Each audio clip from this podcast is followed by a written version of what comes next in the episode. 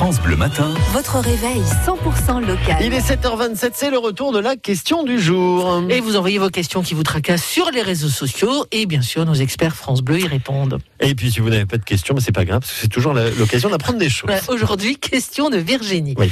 Virginie qui nous dit Je dois changer de téléphone. Je vois des pubs partout pour le dernier iPhone. Mais quelle est la différence entre Apple et Android? Posons la question à Patrick Bolly, c'est notre spécialiste informatique sur France Bleu. Euh, bonjour Patrick. Bonjour Paul, bonjour à toutes, bonjour à tous. Alors, qu'est-ce que vous pouvez nous dire sur ces différences entre Android et, et Apple? Eh ben, Android et Apple, euh, c'est c'est quoi? C'est le système d'exploitation qui va changer. La différence aussi la plus importante, je crois, c'est que iOS, qui appartient à Apple, n'est que sur Apple. Tandis qu'Android, Android, ça a été développé par Google, comme par hasard, et vous le trouvez absolument sur tous les smartphones autres que Apple. D'accord. Bon, on a deux, trois versions avec Windows 10, mais c'est vraiment très, très, très marginal. Après, c'est bien connu, Apple a un petit peu verrouillé son, son système.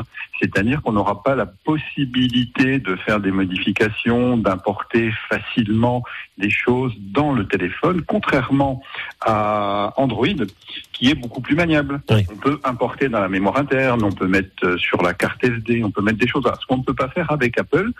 En contrepartie, si vous voulez, il y a un niveau d'exigence pour les applications sur euh, iOS, sur Apple, qui est tellement élevé qu'on n'a quasiment jamais possibilité d'avoir de virus, ce qui n'est pas tout à fait le cas sur Android.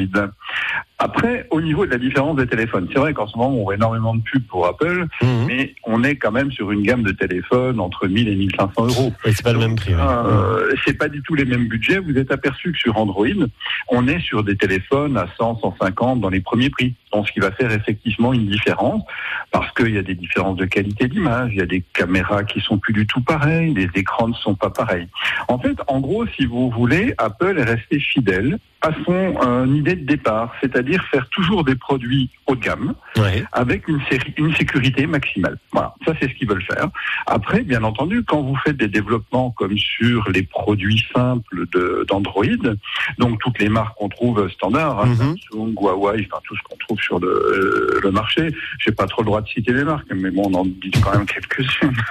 Et euh, voilà, donc c'est beaucoup moins cher. Les développements, bien entendu, sont beaucoup plus simples. Donc on a des applications qui sont moins performantes, on récupère des virus, des choses comme ça, ce qui est un petit peu logique. Ouais. Voilà, mais c'est pas bien dramatique non plus. Bon, Voilà. en gros, Patrick, ce que je retiens, c'est que ça dépend vraiment de l'utilisation aussi qu'on veut faire de son smartphone. Voilà, parce que Mais, le- en plus le, le prix est pas le même. Vous, vous pourrez peut-être nous en dire davantage encore tout à l'heure, parce que vous serez notre expert entre 9h30 Ouais, et sans 10h problème. sur France Bleu. Voilà, Patrick Bollier, SOS PC, SOS Mac à Besançon. Si vous avez des questions, 9h30, 10h euh, tout à l'heure. Merci beaucoup, Patrick, d'être venu répondre à, Virginie en Paul. direct. Bonne journée. Et à très vite.